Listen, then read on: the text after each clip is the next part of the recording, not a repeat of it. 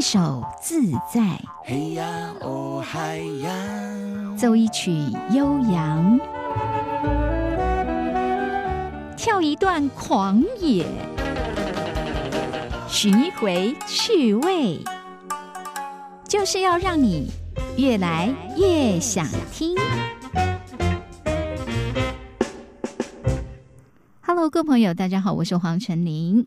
今天我们要继续来介绍经典歌手的系列歌曲啊。好，今天这位主角呢，他在一九九六年出了第一张专辑，也借由这第一张专辑拿到了第八届金曲奖最佳新人奖。但是呢，一直到了二零一六年，以《大龄女子》的专辑拿到第二十七届金曲奖最佳国语女歌手。个子很小，但是大家都说她是铁肺歌后。个子那么小，为什么这么强爆发力？今天我们来聊聊彭佳慧的歌曲，还有她的故事。内行说门道，外行听热闹。欢迎光临。音乐功夫馆。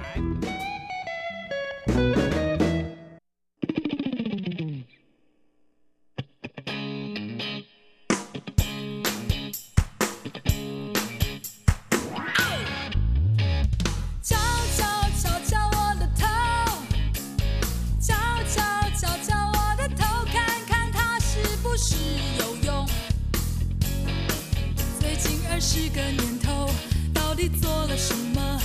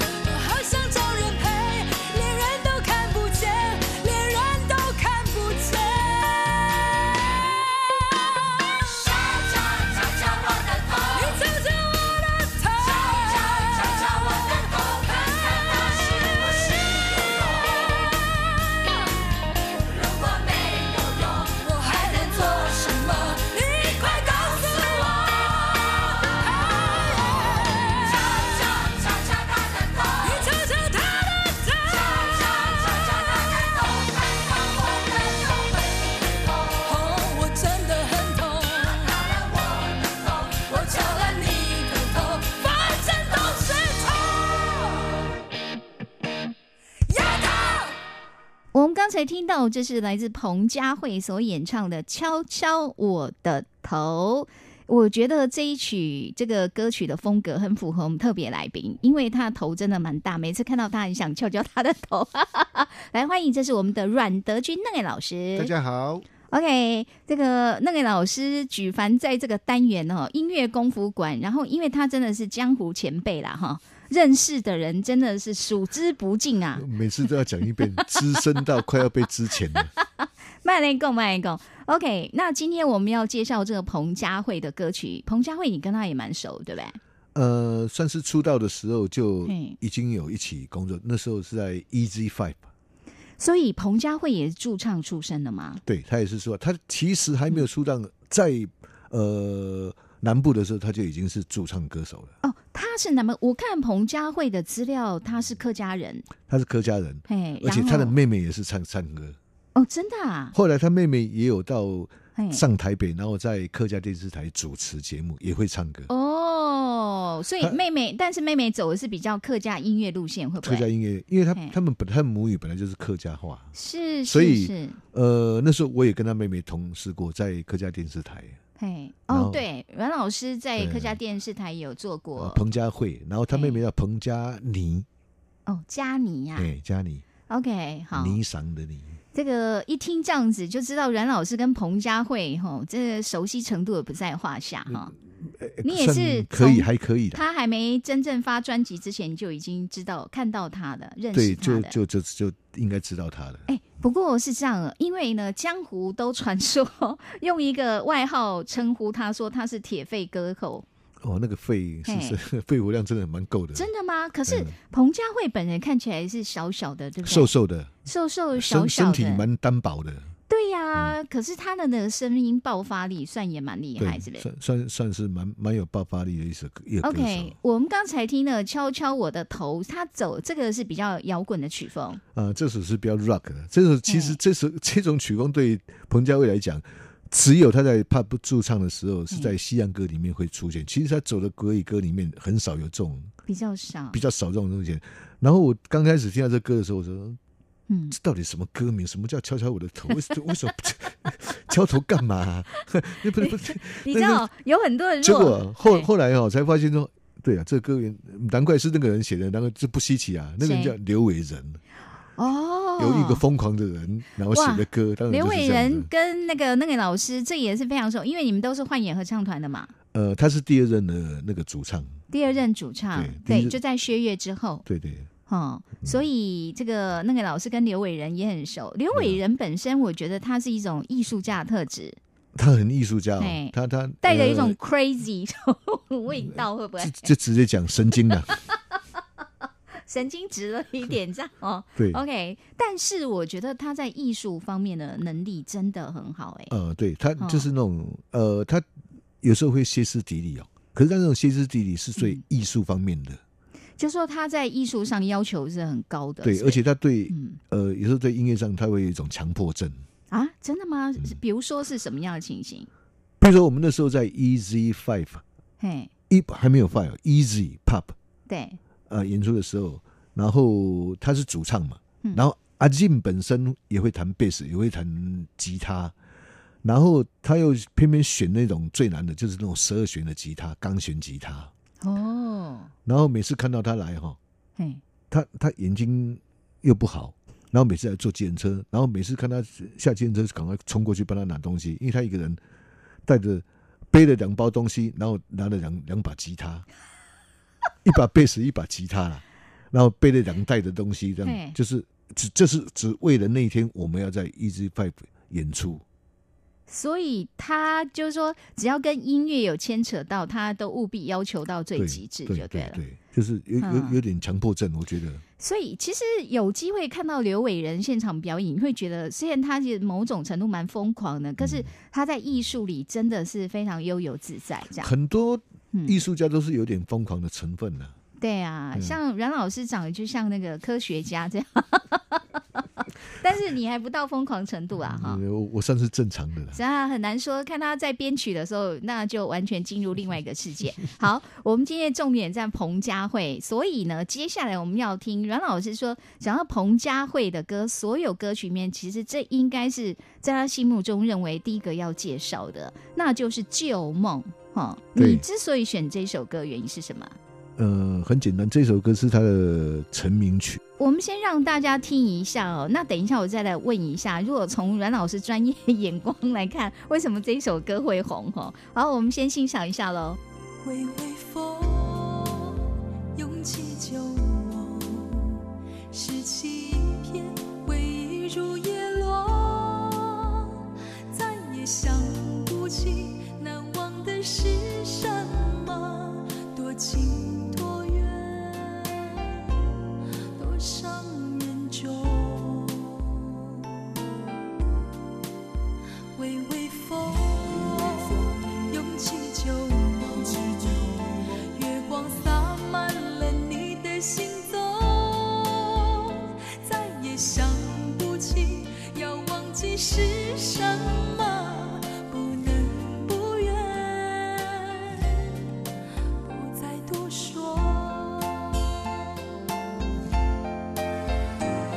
我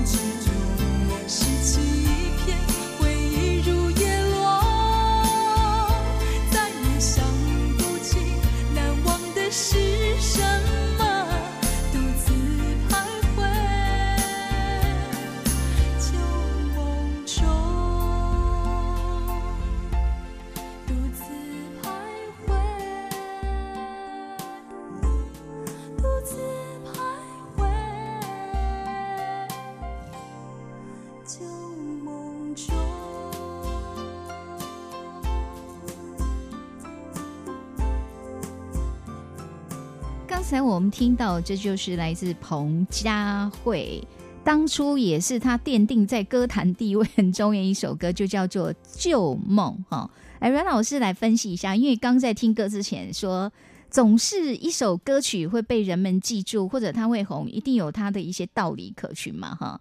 那从你的角度来看，这一首歌，我的角度啊，这歌我还不认识之前，我看到那个编曲，我觉得啊，这歌应该是不错。哦，真的吗？又是又是一个大师编的，谁谁？这个大师叫李正凡。哦，李正凡来谁呢？就是编那个《梦醒时分》那个那个。对对对，哦，李正凡老师，这也是很有名的一位编曲老师对，李正哦凡编，而且里面还可以听到他的合音呢，啊，真的吗？所以那个背后的合音是李正凡，。都是他合的。哎，我发现你们编曲老师都蛮喜欢合音的哈爱。唱歌哈。我跟你讲，编曲人爱唱歌啊，唱歌人爱编曲啊，真的吗都是这样子，都是这样子的。是不是啊啊啊编曲的唱不好，唱歌的编不好啊，都是这样子啊，总要留一口饭给别人吃嘛？不然都你赚了，那怎么办呢？都都是？这样子的。是啊，好看的都结婚了啊，结婚的都不好看了。这个刚刚是一样的。这一首歌，我们两个就引发了一点讨论，因为他的确，他的名字叫《旧梦》，那他中间有一段是老歌，对不对？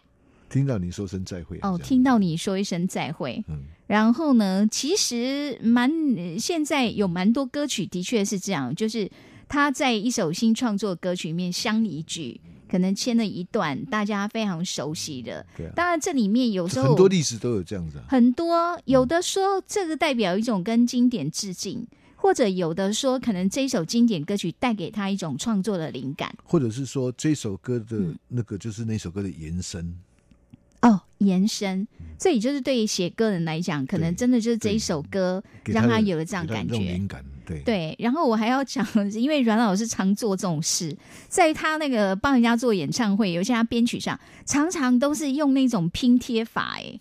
哦，不过他的拼贴是不是融合了？应该说他融合的非常好，都是把一些两段风马牛不相干的音乐，然后给它砍拜在一起，这样对不对？哈，你个人为什么有这种癖好？兴趣啦，你讲的，好像这种这种是很不好的那种，属于那种不是因为 见不得人的那个不。是不是，这种这种不是随便可以做得到嘞。你你要把两段看似不相干的先打我，一巴掌，然后再接下来再没有啊，我只是说，为什么你这样子何苦为难自己呢？在在我们来讲是嗯苦中作乐啊，在你们来讲是就是你们那种感觉啊。真的，不过坦白我们有时候编到很痛苦的时候，写谱写到很痛苦，就是啊，这 稍微稍微歪一下，哦，会有一点好像自己放松一下的感觉，是不是？对，就是找机会松松一口气这样子。我我要讲的就是啊，有时候也是有点有点故意的捉弄的那种心有态啊。点故意给他对捉弄一下，这样哈。好，但是呢，要有这个本事也不容易啦，你必须嗯，这个要小心，不要得罪人。对有时候你碰到作者，你为什么把我歌这样弄？或者你为什么把我的歌镶到那一首去？对这样你是不是？在影射我有抄袭的嫌疑？你有时候还会踢到铁板呢。哦，那你们编曲也要很小心哎、哈。要要很小心，对不对哈？对，因为刚刚突然想到，因为阮老师真的平常有这个习惯，所以去听那个演唱会的时候，我有时候觉得哈，这这这一段怎么会从这边冒出来？但重点，我觉得我说那个不容易，就是因为让人家听的完全不着痕迹，这点很重要啦，对不对？哦，好，来，我们还是来讲一下彭佳慧好了。哦，我们接下来要听的这首，老师说是彭佳慧初期比较应该是大家要特别去注意的一首歌，叫《月亮使者》，月亮使者是怎样？月亮美少女吗？啊？不是，这个是因为后来这首歌又有延伸一首歌叫做《跟着月亮走》哦，然后这个是另外一个歌手的那个专辑，然后哎这个歌手跟彭佳慧很很很有呃渊源，哦，这歌手叫做明雄，然后也是彭佳慧他们那那那那边的故乡的人。他们那时候我记得上来有好几个他们故乡的人，嘿，彭佳慧，然后跟阿李国华，哦然后李明雄，是。还有黄宗元，我记得他们这哦。几个都是都是从同他们他们那个地方都是同一个个故乡的，同一个。故乡的人，所以他们在在台北就那时候就彼此都互相照顾。哦，所以这个月亮使者，所以的确在我们听到很多歌，它有时候他们之间是有一些关联性的，就对了。呃，会，因为这个他们那时候里面嗯，大部分都是唱歌的，其只有两个会比较会乐器，一个是陈国华，一个是黄宗元，嗯。这两个是比较会乐器所以理所当然很多歌的那个编曲就变成到到那个陈国华他们要去负责。对。而且陈国华黄宗元基本上他们都是蛮能写歌的人呢对后来都都都还蛮能蛮能写歌的。然后所以你在听到那时候这个歌手还没有发片你在听到这个呃月亮使者的时候你听到中间那个严肃敏很浑浑厚那个声音那就是明雄唱的。哦这时候人家故乡的朋友哈对啊对就可以互相来帮衬一下这样。对。好那我们先让大家来欣赏彭佳慧所演唱的月亮使者。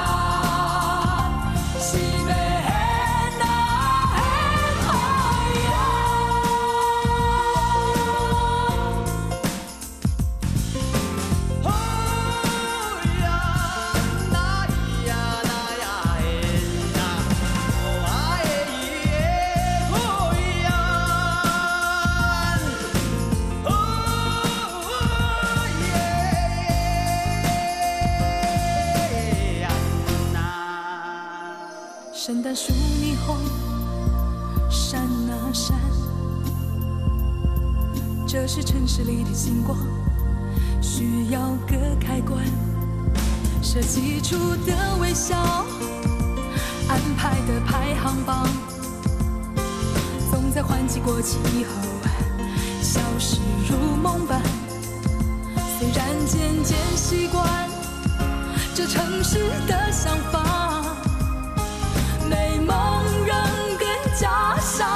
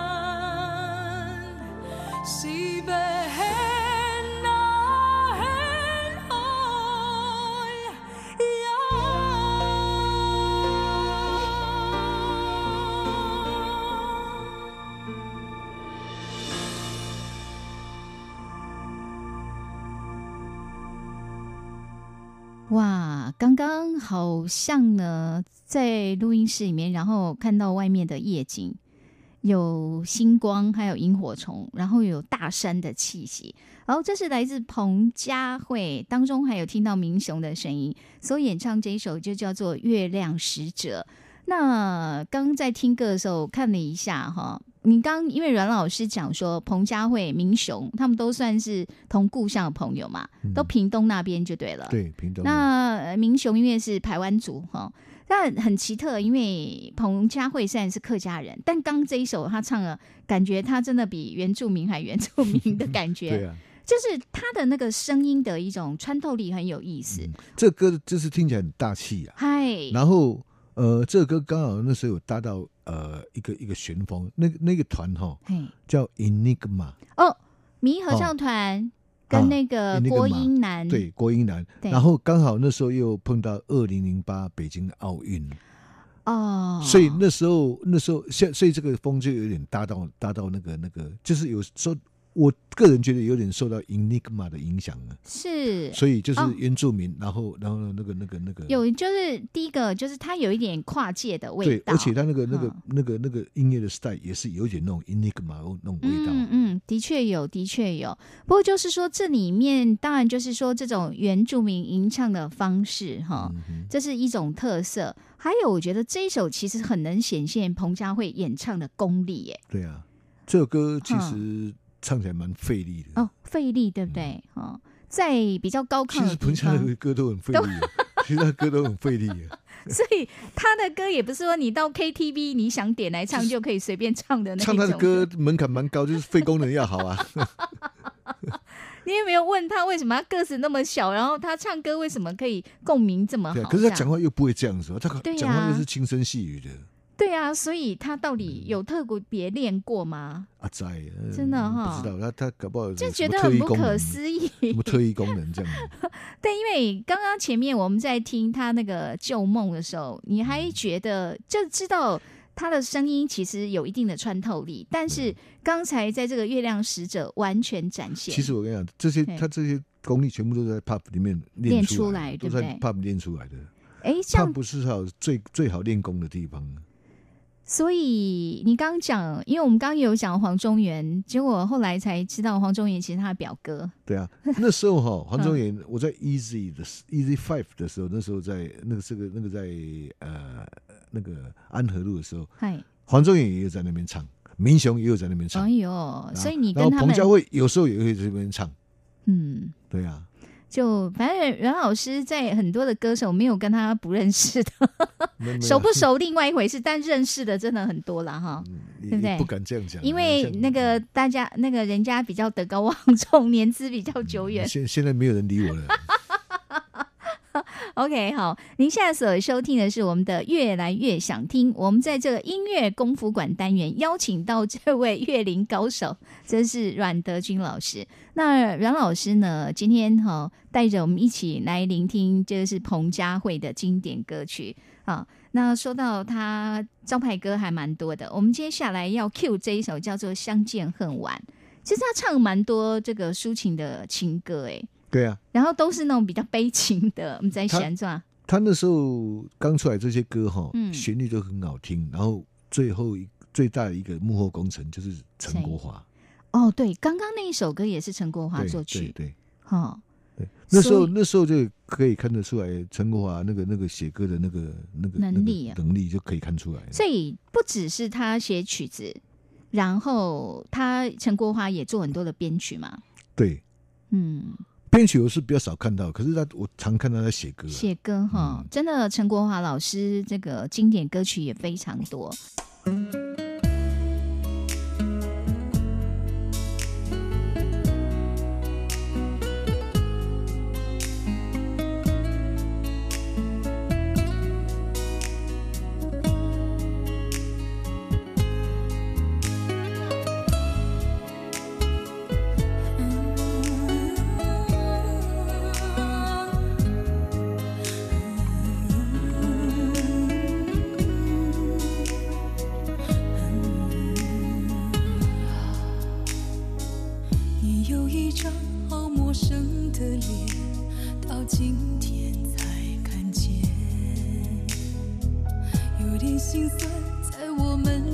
间，如此短暂的情缘。看着天空，不让泪流下，不说一句埋怨，只是心中的感慨万千。当作前世来生相欠，你说是我们相见恨晚，我说为爱你不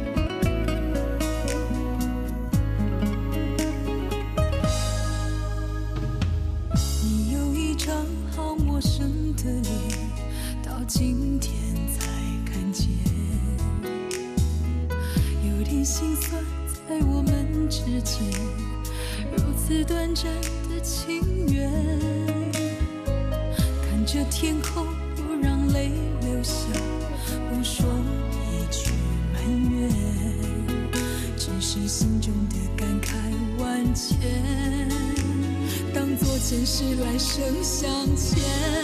你说是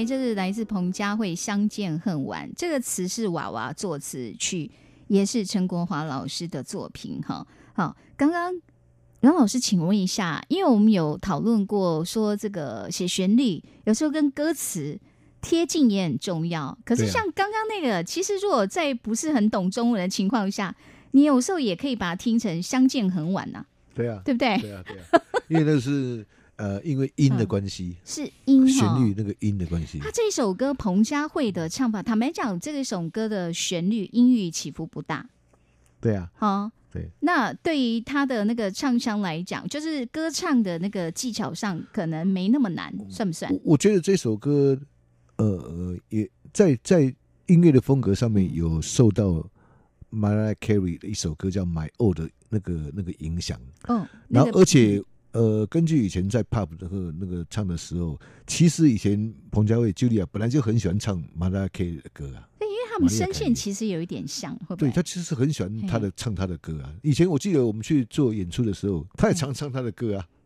唱玛玛丽亚。凯莉的歌。对，所以刚刚阮老师说这一首歌其实就是两首歌曲里面，你觉得曲风是有点相，就是对，这有被影响了。有被影响哦对对，有被影响了，有被影响到，就好像我们刚听那个那个那个 Enigma 那个那个被影响的歌，意思是一样的。OK，他那个月其实一定都会有动机啊，你写那个歌什么，一定编曲一定都会有动机的。嗯只是说他这个相见恨晚哈，就是说有时候有一些曲子，他可能要展现是歌手的演唱实力。就比如说刚听那个《月亮使者》，就觉得哇，真的不愧是铁肺歌后哈。嗯，然后这首歌感觉上，它的那个就是在技巧上的难度，算不算是不是相对来讲就比较没有那么高？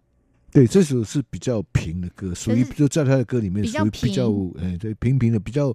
然后其实这一种是什么样？是那种嗯返璞归真的唱法，哦，因为他是用气声，其实气声唱起来很费力啊，不会比他刚我们刚听那个师声力竭的声音轻松哦。气声的意思是说有一点声音有一点虚掉对那样的对对对感觉，对，那个听它是虚的，那个很难，那很难唱哦，那个要反正要比较大的肺活量。哦，这样子啊、那个反而不好唱，不是说你听听唱哎、哦。听听唱哦，轻轻唱的话，你会没有没有骨架，你必须要很嗯。用力唱出轻轻的那个感觉，就是要唱的有点柔弱无骨。就是讲起来完全冲突嘛，你又要虚又要有力，哦。这个是一个，所以这个那个那个要到一个境界，返璞归真才有办法不。因为你刚刚有讲到一个 key，你说我们会以为可能会误以为认为那种唱唱很高亢、唱很大声那种肺活量才要大，嗯。但是你说反而这种需要用到气声的，它肺活量更大，而且要更稳，对不对？对对。哦，因为你要控制要为什么？因为你你要达到那那种出气量是小的，嗯你要去控制把它缩到小，嗯，光控制这个过程你就已经费很大的力气了。哦，而且你唱很小声的，基本上你嗯声音不容易平均的，对对对，所以你要小声的话，你要控制到那么平均又又那么多表情的话，基本上是一个困难的动作。就他很难说，我要我不能唱大声，我要小声，感觉要有一点弱，但是又要让别人听得懂。呃，。简单来讲哈，嗯，好像哈，你你写字好了，对，写小的字比写的大字大字麻烦，尤其是那种以前那种迷雕，啊，类似那种意思，哦。那个是没有很大的功力，你是根本没有办法对。写，意思是一样的。哦，意思就是说，你反而这个空间在方寸之间越小的话，你的手的控制力要更好。那个是对对写字来讲嘛，然后唱歌其实它就是我这样。对对也道理是是类似的啦，因为我发现不彭见得说一定那个那个就是就是不见得是一定我们想象的那样，看起来很简单的事情，其实它里面我我常讲一句话，就是说有人说哇你弹弹的哇那弹得好好听哦。嗯，我每次都讲说你都看到我在笑，都没有看到我在哭的时候，对这个舞台上弹的很好听，都不知道他在家练了多久 哦。所以刚刚这个透过阮老师这样介绍，哦，我才想起来，彭佳慧其实蛮多时候在唱歌的时候，他会用到比较高比例的气声对呀、哦。对，其实那个气声那个是很不好、很费力的唱法，这不是因为他喜欢，这真的是人家有办法达到这样的歌唱技巧，这对不对？这呃要一直唱这种门槛还很高哦，那这个这个不是随便可以唱的所，以看样子，就算唱出来也不能听啦，哦，要达到他这种这种这种这种程度嗯不不容易啊。是哈，嗯好好好，可是我们听起来以为以为很简单，没有什么技术在里面，可是这个都是功力。哦。透过阮老师的介绍，我们终于比较知道怎么去聆听彭佳慧的歌曲。以前我也觉得她的气声运用是蛮多的哈，以为说那是一种唱法，是叫做返璞归真的唱真法。的哈，你你练练功夫练到一个程度，嗯你要让他看起来，哎呀，你好像不会功夫，那个嗯，难度更高哎。真的，那只是说，因为我们连这几首都是比较抒情慢歌，我觉得要让大家再热络一下。OK，刚刚是非常内敛的唱法，就你讲，因为气声比较多嘛，哈。接下来他有一首歌，只要唱的时候，场子也都是会非常燃的那一种，叫做《快乐的人请举手》。好，我们让大家举一下手吧，待会再回到节目中。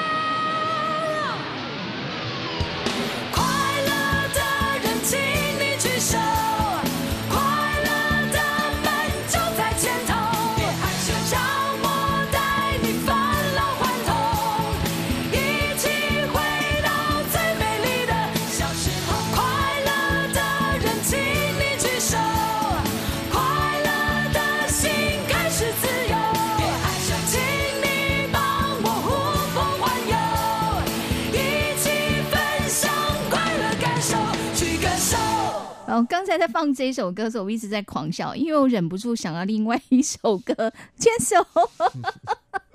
真的，然后老师，你不觉得两首歌其实照你的风格是可以 combine 在一起，对不对？当然硬硬要弄什么歌都可以啊，都都可以，哦都可以啊。你的意思说，不管它多八字不合，啊都可以合在一起，就只要。用一点小技巧都可以啊。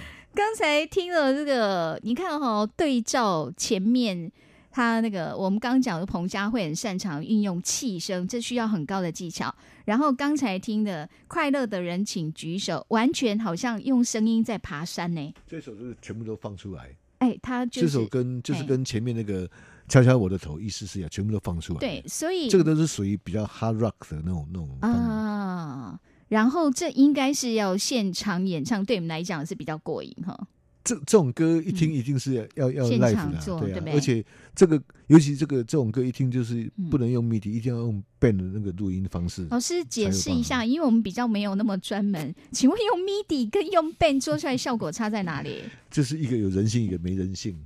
哦，可是你还讲，因为遇到这么声音有爆发力的歌手，你说 MIDI 可能会 hold 不住他，是不是？对，因为呃，比如说我我这样来讲啊哈，除非说你那个呃，我现在先讲 MIDI 哈，所以说你那个编曲人对每一种乐器你都有涉猎，而且涉猎还某到某一种程度，要不然你那个乐器那个张力你会做不出来。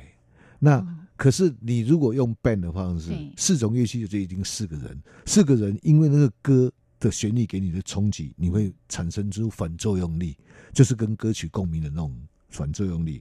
所以那个每一种乐器发出来的那种那种张力都会不一样。那四种几种乐器就是几种张力，然后一嗯组合起来，跟歌手配合起来才会天衣无缝。可是你如果用 MIDI 的话，你根本就是在揣摩啊。你嗯比如说我是一个 keyboard 手，我现在假装我贝斯弹的很嗨，我根本没有那种感觉 啊。对的，嘛。鼓也是用 keyboard 弹出来的啊、可是你又不是鼓手，你怎么知道鼓手？可是你怎么知道啊弄弄？我讲难听点，就是那个爽度在哪里？你怎么知道？是，而且这一首歌要特别讲那个鼓手，嗨，这鼓手哦，现在也是在对岸的一个很有名叫陈志坤的鼓手。哦，这是我们台湾有名的鼓手吗？，对他，嗯，呃，他现在听说在那边的排行榜，好像鼓手好像是前几名，不第一名还第二前，反正前几名啊。是哈，对然后陈志坤，我我记得我好像好像他十九二十岁我们就认识了，嗯，小时候了，算是我们小时候就认识你。没有，你认识好多人小时候哦。刚刚这一首歌让我们听了也很过瘾，我想唱歌的人、演奏的人都觉得非常开心。这首现场应该蛮爽的，而且他真的。那种声音的爆发力哈，，对，然后他唱的时候，Julia 又跑来逗你，你知道不知道？嗯，逗你是对，他会跑来跟你他的习惯是不是？对对，他会这样子啊。哦，就是说他在演唱会演唱一半，然后来跟乐手对啊，他他要他想跟你互动啊，哦。可是那你呢？你有你有理他吗？我我都我都没有鸟他，因为因为我怕弹错啊。我已经很忙了，他可能有时候要跟你互动，比如说 cue 你一下。别，乱了，我会弹错。哦。所以阮老师其实也有多次做过彭佳慧的现场，就对了。呃，我记得哈，嗯。佳慧就是我这首歌我记忆蛮深的哈，就是他的那个这个是应该是一九九九年，然后他的第一场演唱会，哦，第一场演唱会。就是你去帮他做的吗？呃，那时候那时候是总监是陈国华，是，陈国华，然后我是钢琴，另外对呃，反正哦那一场叫做呼朋唤友，我记得啊，有呼朋，唤友，然后一九九年的，然后我一看台上，奇怪，那个音乐总监是你的人。我一看那个何音民强也是你的何音，还有几个姐妹她都是你的人。台上我全部看那个那个都 band 哦他的人那个 band 哦，对，全部都是高雄上来的，哦，高雄帮的就是南狂帮的那那那那个那些上来哦，全部的人哈，全部的人在台上，台北人只有我一个，对，只有你是台北代只只有我？是只有我的，哎，我是比那个我们那个马英九总统跨越那个周水溪早好几年呢，还早差不多十年呢，我比较早。对，阮老师的实力让不分南北的人都可以支持他这样。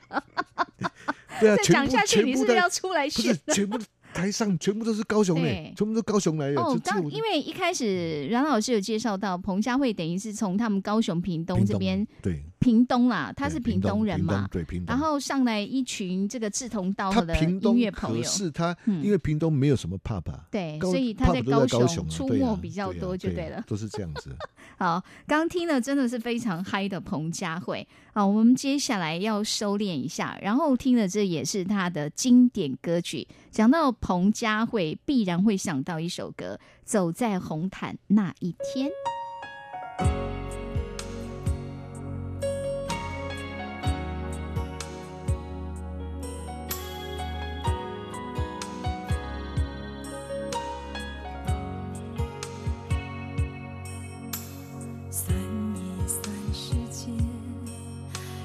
识他也好几年。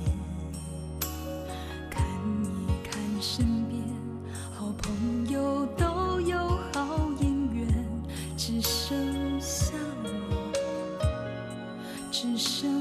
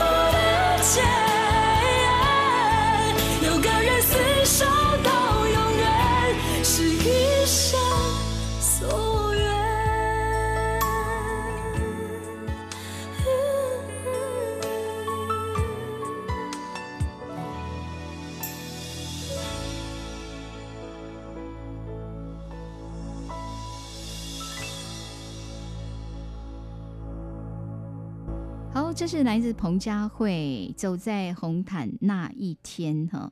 这个女主角的心境感觉蛮悲凉的，苦守寒窑，然后呢，等那么多年，对方就是不跟她求婚，这样到底咋办呢？哈、哦，我们我们今天是听音乐，不是在讲人生道理。那它里面就有讲了，有些事情急也没有用啊。哎对我了解的。所以彭佳慧的歌曲也唱出很多女性的心声哈。没错好，我们今天在节目，其实彭佳慧她的招牌歌也很多。然后阮老师说这一首歌一定要介绍了哈，叫做歌名叫《死心眼》，你也是挺死心眼的。这一首歌一定要真的眼哈。然后这一首歌你觉得要推荐的原因？呃，我觉得这首歌蛮彭佳慧自己的写照的。哦，什么意思？对他他自己就是蛮死心眼，对爱情，对爱情。嗯，哦，然后他记我记得哈，嗯。有一次我们去巡回，然后你知道，有时候就是有些男生会比较花心嘛，嗯，然后彭佳慧其实他知道这种，他会阻止哎、欸，我跟你讲说阻止你的意思不行哦，不能跟他一起出去出演的这些团员，对对，然后就是不是她男朋友啊，是别人的男朋友。别人男朋友，别人男朋友。他知道他有女朋友，然后哦他外面他还还还还可能有那种企图，他会直接跟他讲不行哦，这样不行哦，哦，这样子啊哈，就是他管的也是比较多一点，就是他他这在这方面蛮蛮捍卫的啦，对我觉得。哦对。，OK，你也可以讲很很死心眼，所以我就觉得这个歌很他的写照，就是很符合他对他的一个形容就对了。他的了。爱情观，我觉得蛮符合的。是，可是我觉得彭佳慧感觉对他的这个歌唱好像也是有很多很多的热情哎、有啦，嘿每每个发片人对唱歌 其实都蛮是有热情的热情的。你说，譬如说，你说志炫，他嗯他不爱唱吗？很爱唱。你说他连 demo 不是他连旁人没有啊本来彩排都帮人家唱那那你那你说那个那个歌神张学友不爱唱啊？他还爱唱啊！哦，真的吗？张学友爱唱到什么程度？演唱会完了，已经嗯 uncle 已经唱完的，对，他还可以自己这边干唱，唱差不多十分钟左右。因为因为我们都不会弹呢、哦，他就自己干唱就了对他他。他可以干唱啊，那那爱唱你看看，可是我觉得，因为在 ending 的时候，因为歌手会很嗨了，你知道，然后歌迷的那种热情，我跟你讲，你像 Michael Jackson 没有在 uncle 的啊、从来没有 uncle 过啊，哦，哎，也因为他是，哎，是王啊，也是。对呀、没有，因为我知道 Michael Jackson 他每一首曲他要表演，其实他都要有很多的设计，工程很大，工程很大，对所以没办法随便 uncle 这样。然后然后你、嗯。你像 uncle 在在张学友跟志宪来讲都不是问题、啊，都不是，都不是问题。就如果时间允许的话，唱到明天早上也是可以的。好，我们今天节目呢，就在彭佳慧所演唱这首《死心眼》啊，我们也感谢阮老师今天带我们来聆听不一样的彭佳慧，谢谢喽。谢谢，拜拜。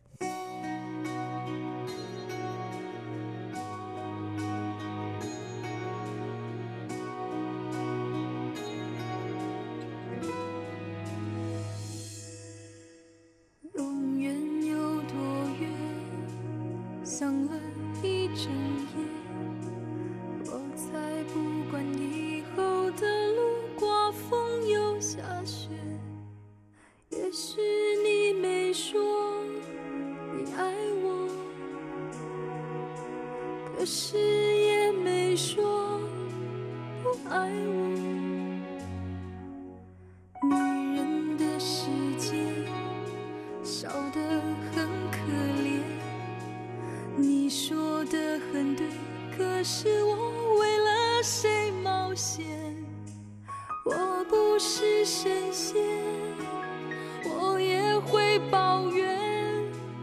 我只